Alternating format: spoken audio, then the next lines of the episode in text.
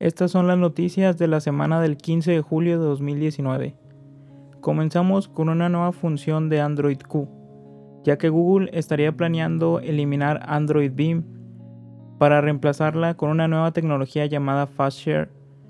Esta se encargaría de hacerle cara al AirDrop de Apple y serviría para compartir archivos entre dispositivos. La diferencia con el sistema de la manzana es que este nuevo FastShare no se quedaría solo con dispositivos Android, estaría disponible tanto en dispositivos Windows, Mac e incluso en los iPhone. Esta tecnología se basaría en el uso de Bluetooth y de la localización para poder compartir nuestros archivos, ya sea fotos, videos, incluso APKs entre dispositivos Android con dispositivos cercanos. Una gran carencia del sistema de Apple es la gran cantidad de dispositivos que existen en este sistema y que se puede volver difícil al momento de tú querer compartir un dispositivo en un lugar público. La solución que ha encontrado Google para esto es poner los dispositivos con los que ya te has vinculado en la parte superior al momento de querer compartir, tratando de hacer así más simple la utilización del sistema.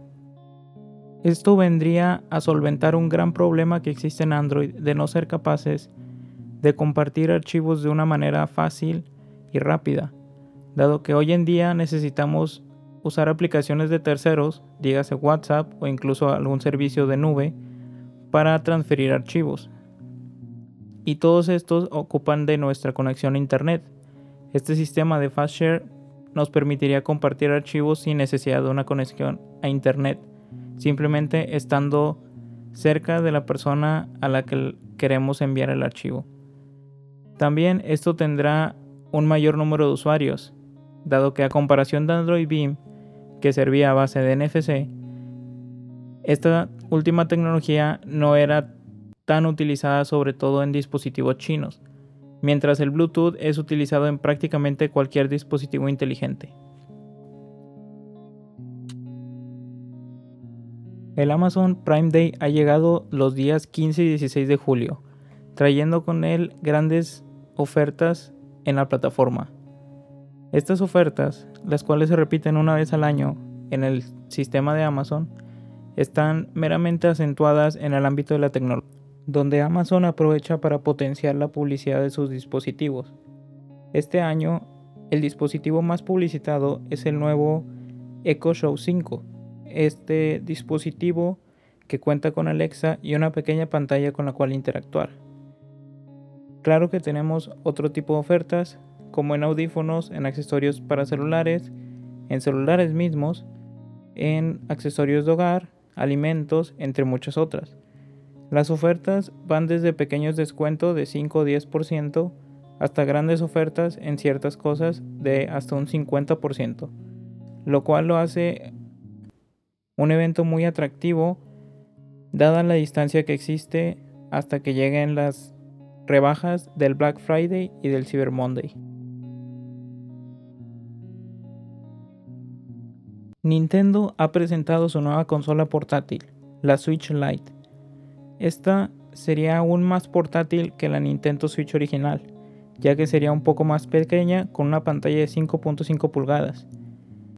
La principal y más grande diferencia es que esta nueva consola no contaría con Joy-Cons extraíbles, ni con la compatibilidad de docks, con lo que no seríamos capaces de conectarlo a nuestra televisión. El gran atractivo de esta Nintendo es que partiría de un precio de 200 dólares, siendo así bastante más barata, cerca de 200 dólares más barata que su predecesora.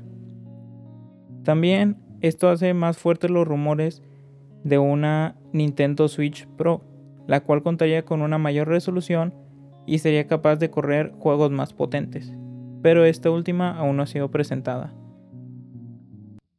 la gran falla de esta Nintendo Switch Lite viene en los Joy-Cons, ya que estos al momento de no ser extraíbles no tenemos la posibilidad de jugar partidas multijugador como si lo tenemos en la Switch original, siendo que se puede ver por ejemplo en internet, muchos casos de usuarios que usan un Joy-Con para jugar con otra persona a juegos como Mario Kart.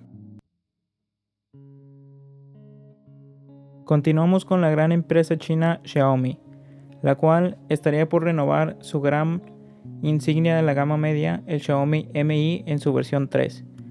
Este dispositivo, que ha roto todos los récords posibles en la gama media, se renovaría con un Snapdragon 665, 4 y 64 GB de RAM en su versión base y 6 y 128 GB de, de almacenamiento en su versión más potente.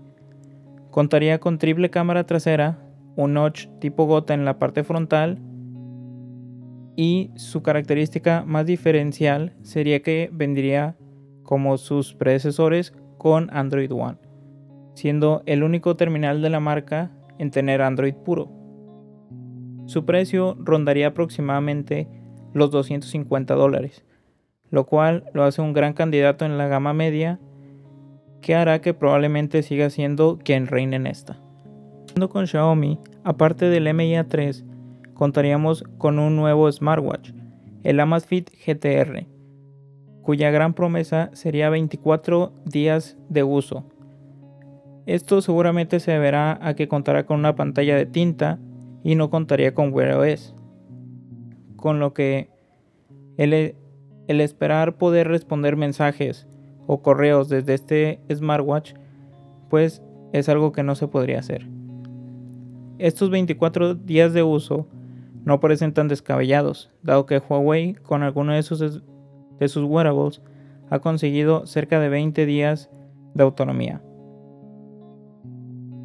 haciendo que este eh, nuevo smartwatch de Xiaomi sea una gran propuesta ante usuarios que no quieren gastarse mucho y que viniendo de Xiaomi seguramente será barato y aparte no quieren un dispositivo más que recargar.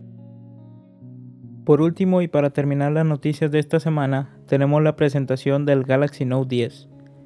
Este dispositivo de la familia de Samsung sería presentado el 7 de agosto de este año contaríamos con una versión base y una versión Plus, que irían de las 6.3 a las 6.7 pulgadas respectivamente. Este Galaxy Note 7 partiría de los 512 GB y llegaría seguramente hasta un terabyte de memoria interna como ya vimos en el Galaxy S10. Lo interesante de este Note 10 viene en los precios, que contrario a la tendencia de los dispositivos de gama alta, este no subiría, sino que bajaría de precio en su versión base, bajando de aproximadamente 1020 dólares con los que partió el Galaxy Note 9 a 1000 dólares que es con lo que partiría esta nueva generación. En cambio, la versión más top de este dispositivo llegaría a los 1150 o 1200 dólares. Queda muy poco para saber la verdad de este dispositivo y todas sus características, pero es menos de un mes antes de que veamos su presentación. Eso sería todo por las noticias de esta semana. Espero que les haya gustado y que vuelvan a escucharme la próxima semana.